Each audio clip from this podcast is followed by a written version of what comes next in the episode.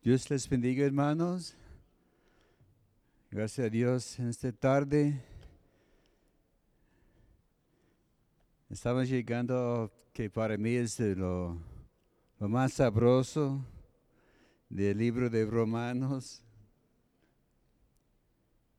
Estamos tanteando a ver quién, quién, quién le va a tocar iniciar Romanos capítulo 8. Gracias a Dios. Es bonito eh, este, esta porción, pero también es ah, de suma importancia y, como dijo hermana, hay que poner mucha atención. Vamos a estar viendo en esta tarde, con el favor de Dios, viviendo bajo la ley del Espíritu. Amén. Pues vamos a orar para iniciar. Amén. Señor, gracias te damos por tu palabra y gracias, Señor, por el privilegio de poderla compartir. Gracias por dar a mis hermanos, Señor, un corazón dispuesto, oídos atentos a escuchar tu voz. Señor, gracias por darme unción a mis palabras, guía- guíanos y te damos gracias, Señor, por todo lo que tú vas a estar haciendo en esta tarde en nombre de Cristo Jesús. Amén. Gracias a Dios. Pues ya tenemos varias semanas hablando de este mismo tema, ¿verdad? De, la ley, ¿verdad? Pero ahora vamos a estar viendo que hay otra ley que, que no hemos considerado. Y hemos visto en los últimos estudios que hay dentro de nosotros algún conflicto, hay una guerra. Y ese conflicto es en cuanto al poder de pecado en nuestra vida. Como vimos allá en Romanos capítulo 7, Pablo estaba hablando de- este, este conflicto. Dice lo bueno que quiero hacer, no lo hago. Y lo que no quiero hacer, esto algo. Eh, y dice que hay este roce, este batalla. eh, Es, es como cuando ha- hay dos seres dentro de uno. Y cada uno quiere hacer cosas contrarias, ¿verdad? Y como dijo alguien, ¿quién va a ganar? El que alimenta más, ¿verdad? Si va alimentando más a, este, va a ser más fuerte. O si alimentas más a aquello, eh, él va a ganar la batalla. Y vemos que hay dos leyes luchando en nuestra vida. La ley de pecado que domina la carne. Cuando dice, "Co- no hagas esto y lo hace, ¿verdad? Es como cuando pone enfrente al niño y le vas a decir, oye, no quiero que hagas tal y tal cosa. Y luego, luego lo va a hacer, ¿verdad? Dices, niño, no, no, no comas dulces antes de la comida. Y no, el niño busca op- oportunidad para, para dulces, ¿verdad? Ah, mire, hice tal cosa y mi premio es un dulce, ¿verdad? O unas galletas. Pero también tenemos la ley de Dios obrando en la mente del hombre.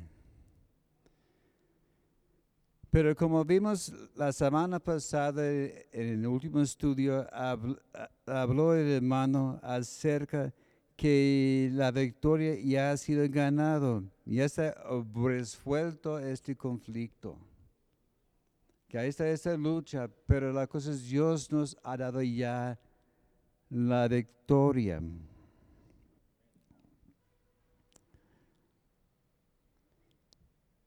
Y vemos aquí en el capítulo 8 hablando ahora le- de la ley del Espíritu.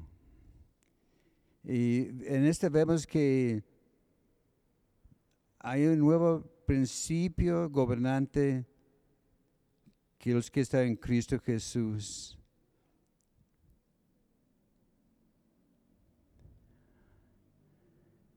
En el capítulo 7 trata mucho del el hombre y la ley. Y vemos unas palabras sobresalientes en cuanto a veces el yo. Que yo batallo con esto y yo enfrento aquello. Pero vemos que en el capítulo 7 habla de la batalla del Espíritu. Pero si, si checa bien el capítulo 7, en el verso 6 es la última vez que menciona la palabra el Espíritu Santo. Y de allá em, empieza el conflicto con, con el yo. Y por eso está tan triste en el estado de hombre, porque está pensando en sí mismo, sus luchas, sus conflictos, las cosas que está enfrentando. Pero vemos que en el capítulo 8 hay un total cambio de, de tema, de enfoque. Porque habla que no hay ninguna condenación para los que están en Cristo Jesús, los que no andan conforme a la carne, más conforme al Espíritu. Y vemos que ahí está el clave del éxito, ¿verdad? La ley del Espíritu se encuentra en el poder cuando Cristo está gobernando dentro de la persona. Entonces vamos a, ver este tema de la ley del Espíritu. La palabra ley es nomos en el texto original, en el griego. La ley es una regla que gobierna las acciones de uno. Es un principio que regula. Así es como en esta sociedad, la ley no es para limitar, es para limitarnos, es para decirnos, así son las cosas. En Romanos 7:6 habla de, dice que, pero ahora estamos libres de la ley por haber muerto para aquella de que estábamos sujetos de modo que sirvamos bajo el régimen nuevo del espíritu y no bajo el régimen viejo de la letra. Pero vemos también que la ley del espíritu no es una ley escrito, ¿verdad? Porque la, ley de, Moisés, ahí estaba escrito en libros y uno puede leerlo y ahí está bien claro. Pero la ley del Espíritu no es una ley escrita así con, con pinta, pero es un principio regulativo que ejerce control sobre la vida del creyente. Es una influencia. Así que no es algo que dice, mira, aquí están los, los reglamentos. Es, el Espíritu Santo que os va guiando, indicando lo que debemos hacer.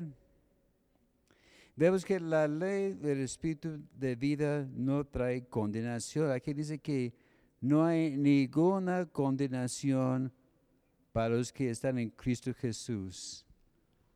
A ver, ¿qué quiere decir ninguna? Que, no hay, ¿verdad?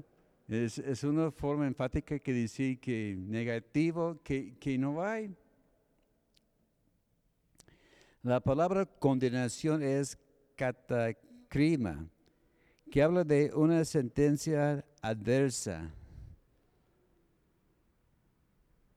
También la palabra condenación habla de un veredicto, una sentencia. Vemos que la condenación no es el sentir culpabilidad por la condenación, sino el castigo después de la sentencia que uno, cuando, uno está, cuando uno está en un juicio y llega el momento, ya sabe que, que va a, caer eh, eh, el martillo de, de- del juez y ahí está, ¿verdad? Como en el famoso programa de la tremenda corte, al final, venga la sentencia. Y, no, no está condenado, pero ya cuando dice el juez, venga la, sentencia, ahí está el problema, ya está condenado por lo que había hecho aqu- aquella persona. En la, en la Biblia, la lengua actual dice, por lo tanto, los que vi- vivimos unidos a Jesucristo no seremos castigados. Dice que no hay condenación, así por lo tanto no hay castigo. Y vemos que la condenación viene por medio del juicio. Volviendo ahí donde vimos hace al- algunas semanas en Romanos capítulo 5, verso 16. Por tanto, por la fe, para que sea por gracia, a fin de que la promesa sea firme para toda su descendencia, no solamente para los que,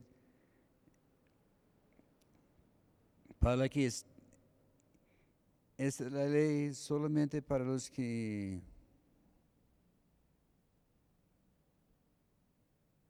sino también para la que es de la fe de Abraham. No, no, ese es capítulo, ese fue capítulo 4. Ya, ya borra ese, es, ese 5, 16. Ahora sí. Y con el don no sucede como si en el caso de aquel uno que pecó, porque ciertamente el juicio vino a causa de un solo pecado para condenación, pero el don vino a causa de muchas transgresiones para justificación. Así que dice, por, un solo pecado, por aquella pequeña cosa que quiso nuestro amigo antepasado Adán, viene el pecado y la condenación. Pero vemos que a través de Cristo Jesús vino la justificación para todos aquellos pecados. 5.18. Así que como por la transgresión de uno vino la condenación a todos los hombres, de la misma manera, por la justicia de uno vino a todos los hombres la justificación de vida. Que la palabra transgresión habla de un, un delito, un tropiezo, una falta, ¿verdad?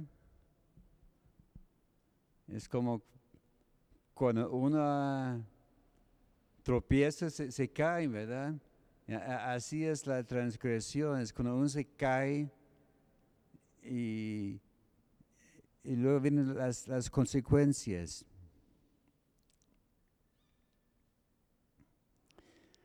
Vamos a ver también la condición de ser libre de la, conde- la condenación. Dice que no andar conforme a la carne, pero según el Espíritu. Que esa habla de los deseos de la naturaleza humana, lo que viene naturalmente al hombre carnal. La, la palabra carne aparece unas 22 veces en el libro de Romanos. Hemos visto que es un tema casi central de- del libro. Pero en el capítulo 8, no más en el capítulo 8 aparece 10 veces. Vemos que ahí, está el enfoque. Dice que no andar según la carne, pero conforme al Espíritu, guiado por, por Dios. Vemos que el Espíritu habla de, de, de, de viento, de una influencia. Recordamos allá en Juan capítulo 3, Jesús con su plática con Nicodemo. Y Nicodemo, "Ay, ¿cómo es eso que hay que nacer de nuevo? ¿Qué es esto? Y Cristo le hablaba de, de nacer del Espíritu. Y vemos que, que- porque dice que el Espíritu es como el viento, no sabe de dónde viene, a dónde va. Y así son los que son nacidos del Espíritu. Qué curioso que en el día de Pentecostés, en Hechos capítulo 2, habla de que vino un estruendo, un viento recio, y fue derramado el Espíritu Santo como lenguas de, de fuego. Y este habla de ser controlado por. Si estamos guiados por el Espíritu Santo, quiere decir que el Espíritu Santo nos va a guiar, nos va a, gobernar. Y vemos que no hay destrucción para los que están en Cristo Jesús. Porque la ley de Dios trae juicio. Pero la ley del Espíritu trae vida. Dice que los que están en Cristo Jesús habla de nuestra posición de justificación en lugar de juicio. Dice que no- nos eleva, y nos pone en una posición exaltado con poder y autoridad. Y esta posición es por obra del Espíritu Santo. Es el Espíritu Santo que nos da esta autoridad, esta posición, y nos han delegado a que debemos vivir así. En Romanos 8:2 dice, porque la ley del Espíritu de vida en Cristo Jesús me ha librado de la ley de pecado y de muerte. Vemos que la ley del Espíritu libera a las personas. Esta frase, me ha librado, habla de librar o poner en libertad. Es como los esclavos que han sido liberados. Porque el esclavo está, es- está bajo el dominio de, de su amo, sus órdenes, y no tiene ningún derecho. Pero vemos que en Cristo Jesús somos libertados. Habla de un punto de acción y un evento que ha ocurrido. Podemos dec- decir que aquí es- estábamos esclavizados y ahora estamos libres. ¿verdad? Ha- Habla de, un punto que podemos definir con, con claridad, ¿verdad? Es que, que, por ejemplo, cuando uno ah, se casa, mira, soltero y de repente un casado y, recuerda la fecha, ¿verdad? O, más vale que recuerde la fecha. En, en- es igual en- con el mover del Espíritu Santo en nuestra vida. Hay algunos que pueden decir, ¿sabes qué? Yo me entregué a Cristo el 14 de mayo de 1980, ¿verdad? Pueden definir con exactitud cuándo fue ese cambio. Otros quizás no, ¿verdad? Yo no recuerdo de la, fecha exacta, pero recuerdo los eventos que llegó a este punto cuando me entregué a Cristo. Entonces, mire, yo recuerdo más o menos en esas fechas pasó esto. Y boom, ahí estaba marcado en, en- en mi vida. Vemos también, cuando somos librados, todo dominio de pecado y muerte está ya roto. Y han quitado la- las cadenas y estamos ya libres para andar conforme a la voluntad de Dios. Veremos también resultados de esta liberación. Como vimos la semana pasada en Romanos capítulo 7, el verso 24 dice, miserable de mí, ¿quién me librará de este cuerpo de muerte? Otra pregunta clave, ¿verdad? Estamos viendo que hay muchísimas preguntas en, Romanos y esa es una que, que vimos la, la semana pasada. Está hablando de alguien miserable. Pero aquí vemos que había ataduras en su cuerpo. Pero por medio de Cristo Jesús dice que ahora somos libres, las cadenas rotas, y ahora estamos bajo el régimen de otra ley. Ya no estamos bajo el ley de condenación, de juicio, pero estamos bajo la ley del Espíritu de Dios. Y aquí vemos que Dios ha provisto la liberación de la ley de pecado y de la muerte por su Espíritu Santo. Así es donde viene la, la liberación que solo Cristo nos puede dar. Vemos que la ley del Espíritu de vida en Cristo Jesús hizo lo que para la ley era imposible. Como hemos visto ya a través de nuestros estudios que la ley no pudo hacer nada para liberar al hombre. La ley le metía más a fondo de los problemas que estaba enfrentando, de, de pecado.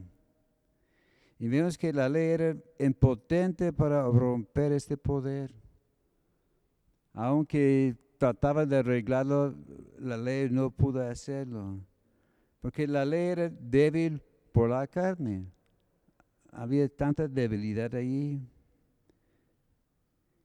Y vemos que literalmente la ley era impotente para tratar con el pecado de la carne. Vemos que los reglamentos no podían arreglar ese asunto. El hombre tratando de arreglar y acercarse más a Dios pero por la ley no pudo. Vemos también en Romanos 8, 4, para que la justicia de la ley se cumpliese en nosotros, que no andamos conforme a la carne, sino conforme al Espíritu. Aquí vemos la clave que no andamos conforme a la carne. Pues aquí claramente dice que el andar es de mover de un lugar a otro, de ser guiado. Y conforme es la norma de conducta que está designada. Así que si andamos conforme a la carne, el, destino, los pasos ya está determinado de antemano. O si andamos conforme al Espíritu, también tiene sus reglas. Es habla de nuestro andar conforme a la carne o al espíritu. Hay que escoger uno o el otro. No puede andar en, en, los dos campos. La palabra conforme en la original es kata que habla de similaridad, habla de homogeneidad, está de acuerdo con, en conformidad con o correspondiendo a. Y así que la, esta pequeña palabra, esa preposición Cata introduce la norma que gobierna algo, sea el espíritu o sea la carne.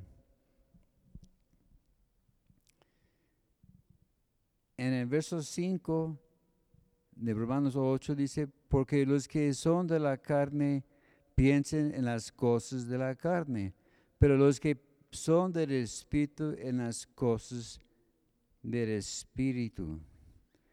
Así que hablo de poner la mente en una cosa y está resuelto, ¿verdad? Así que si uno quiere andar en el Espíritu, hay que pensar en las cosas del Espíritu, ¿verdad? Así que cuando uno anda con alguien, tiene que estar pensando en aquella persona, ¿verdad? Que a veces uno está allá y luego de repente la esposa dice, oye, ¿de, ¿de qué piensas? O ¿de quién estás pensando, verdad? Se ve que de repente el hombre está sonriendo y, y se levanta sus pechos, ¿verdad? Es igual en, cuanto a en lo que pensamos. Si vamos a tener una vida de éxito, hay que pensar en las cosas del Espíritu. En el verso 6, porque el ocuparse de la carne es muerte, pero el ocuparse del Espíritu es vida y paz. Ahora vamos a, comparar algunas versiones. Si me permite un segundo.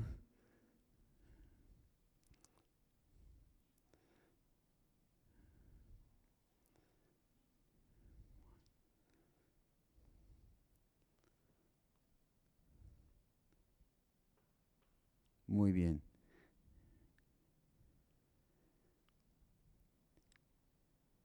que esa cosa de andar conforme al Espíritu es poner las mentes o piensa en las cosas del Espíritu.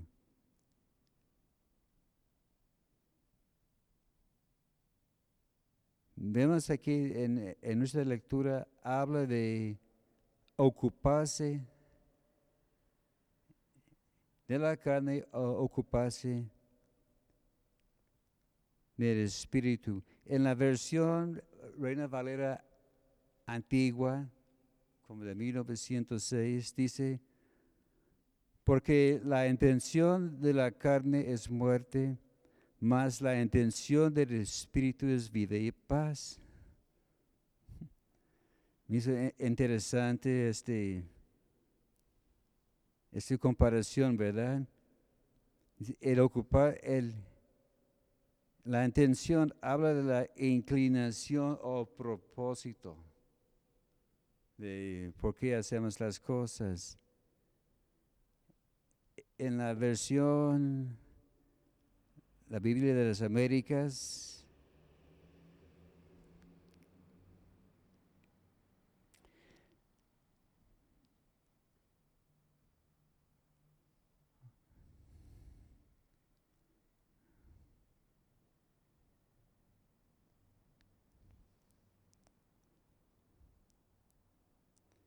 Porque la mente puesta en la carne es muerte, pero la mente puesta en el espíritu es vida y paz.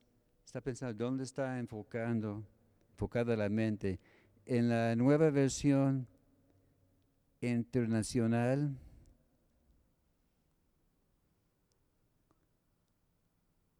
ahora sí, la mentalidad pecaminosa es muerte, mientras que la mentalidad que proviene del Espíritu es vida y paz.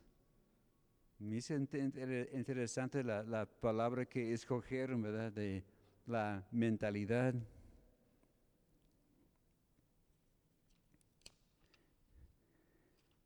También hay una versión, la palabra hispanoamericana, Dice, ahora bien, el afán por satisfacer los apetitos desordenados conduce a la muerte. El hacer lo que es propio del Espíritu lleva a la vida y paz. También interesante esta frase, como lo explica, ¿verdad? De el afán de satisfacer los apetitos desordenados.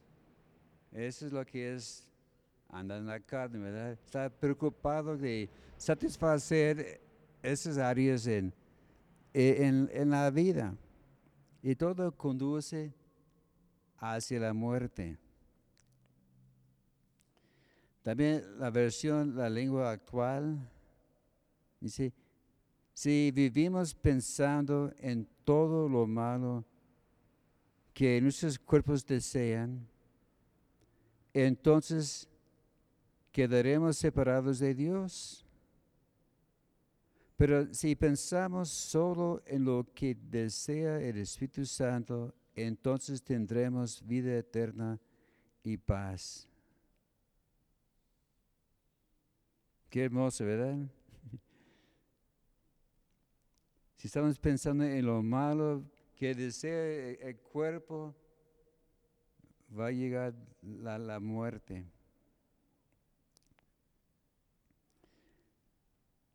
Pero como dice también en Romanos 8:13, porque si vivís conforme a la carne, moriréis, mas si por el Espíritu hacéis morir las obras de la carne, viviréis.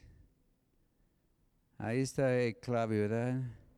Hacer morir los deseos de la carne. Y vemos que las obras de la carne refiere a los dictados de nuestra naturaleza carnal y lleva a la muerte. Pero ¿Qué dijo el mismo Pablo a los Gálatas? En Gálatas 2.20. Con Cristo estoy juntamente crucificado. Y ya no vivo yo, mas vive Cristo en mí. Y lo que ahora vivo en la carne, lo vivo en la fe del Hijo de Dios, el cual me amó y se entregó a sí mismo por mí. Dice Pablo que ya es Cristo que vive en mí. Lo que yo vivo, vivo para la gloria de Dios. Eso es lo que está diciendo con claridad este asunto de hacer morir lo carnal en nuestra vida. Vemos que si Cristo está en nosotros, el cuerpo en verdad está muerto a causa de pecado. Como vimos ahí en Romanos 8, verso 10. Pero si Cristo está en vosotros, el cuerpo en verdad está muerto a causa de pecado, mas el Espíritu vive a causa de justicia. Esto describe el estado de los santificados que ya no viven conforme a la carne. El pecado ya no es operativo en el cuerpo, pero esto no quiere decir que la carne no existe o no puede revivir, sino que la carne está fuera de operación mientras uno ande conforme al Espíritu. Como allá en, otra vez en Gálatas 5:16.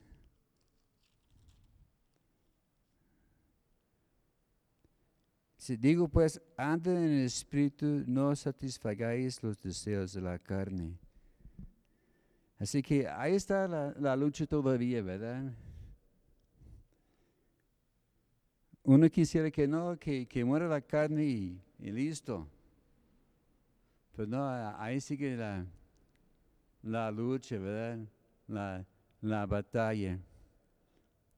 Como alguien hizo una sugerencia, cuando alguien pasa al altar, se entrega a Cristo y le está ministrando, y dice, ¿estás entregado a Cristo? Sí. Muy bien está dentro de, tu corazón. Así es. Si murieras hoy, ¿dónde irías? Pues al cielo. Está bien.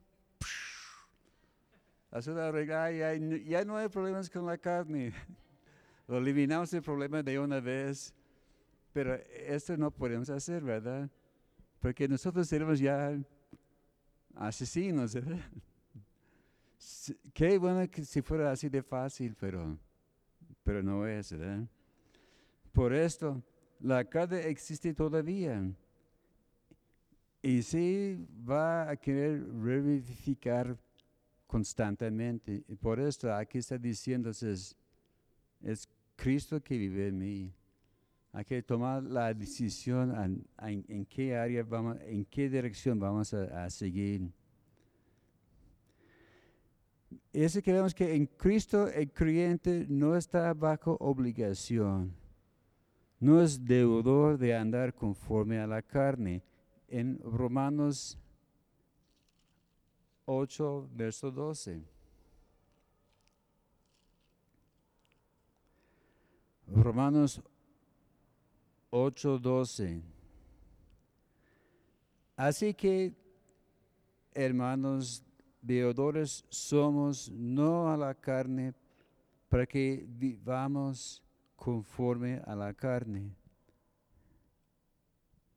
Así que podemos ver que uno no está bajo obligación a la carne para andar conforme a sus deseos.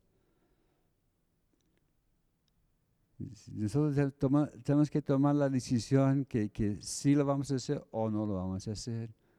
No es que la carne esté diciendo, ¿sabes qué? La vas a hacer. Y si no, no somos obligados.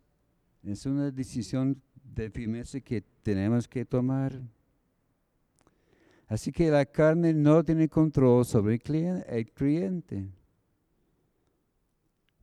antes era muy de moda eh, eh, el, famoso dicho, el diablo me, lo hizo hacer, ¿verdad? Que no, el diablo me, se metió y por esto y, me caí, ¿verdad? Se cuenta que había una vez que alguien estaba caminando por la calle y vio allá sentado en la esquina el diablo, llore, llore, llore. Soy el diablo, ¿eres tú? Sí, soy yo. ¿y por qué tan triste? Que no, la gente me ocupa de tantas cosas que ni siquiera lo he hecho. Sí, es, es uno mismo que hace las cosas y echa la culpa al diablo, ¿verdad? Pero vemos que nosotros no estamos obligados a seguir los deseos de la carne, somos libres. Vemos que la mente que está ocupada en la carne está en enemistad contra Dios. Porque la, la, carne no se puede sujetar a la ley de Dios. Y los que están en la carne no pueden agradar a Dios. Ahí está otra vez la cosa de nuestra libre voluntad. Tenemos que decidir a quién vamos a seguir. Así que el creyente tiene una opción. Si pone su mente en la carne, el poder de la muerte empieza a obrar en él. Así, es donde empieza en la mente si pone su mente en las cosas del Espíritu, el poder de vida en Cristo viene a ser suyo. Así si pensamos en el Espíritu, todas las promesas de Dios podemos apropiar. Así que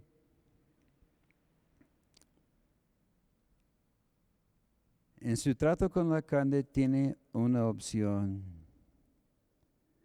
Porque hay dos diferentes esferas que operan para el creyente. La esfera de la carne y la esfera de, que es la esfera del hombre natural. También otra opción es caminar en la esfera del espíritu y andar en vida. Así que uno está libre para andar en el Espíritu sin ninguna obligación a la carne mediante el cuerpo de Cristo Jesús. Así que tenemos que tomar la decisión a quién vamos a, servir, ¿verdad?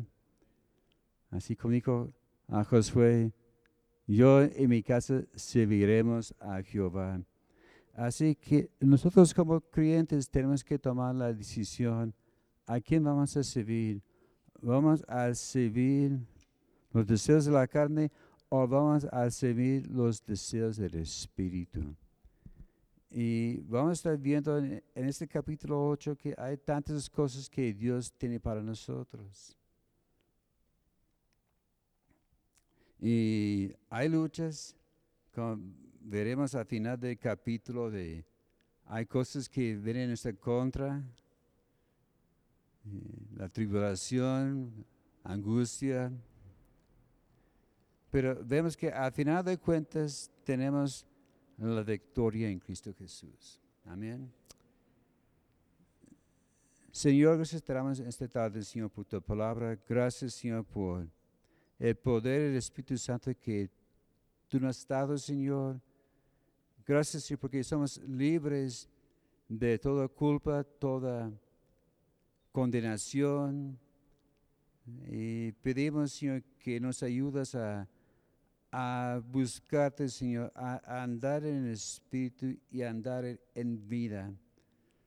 Señor, si hay alguien que está escuchando este mensaje, que está luchando en su vida, te pido, Señor, que los conforme, Señor, tu obra en sus vidas. Gracias, Señor, por tu unción sobre sus vidas. Ayúdalos, Señor, en, en las dificultades que está enfrentando. Y pedimos, Señor, que ayudes a cada uno de nosotros a vivir una vida que te agrada a ti. Y te daremos la honra y la gloria en nombre de Cristo Jesús. Gracias, Señor.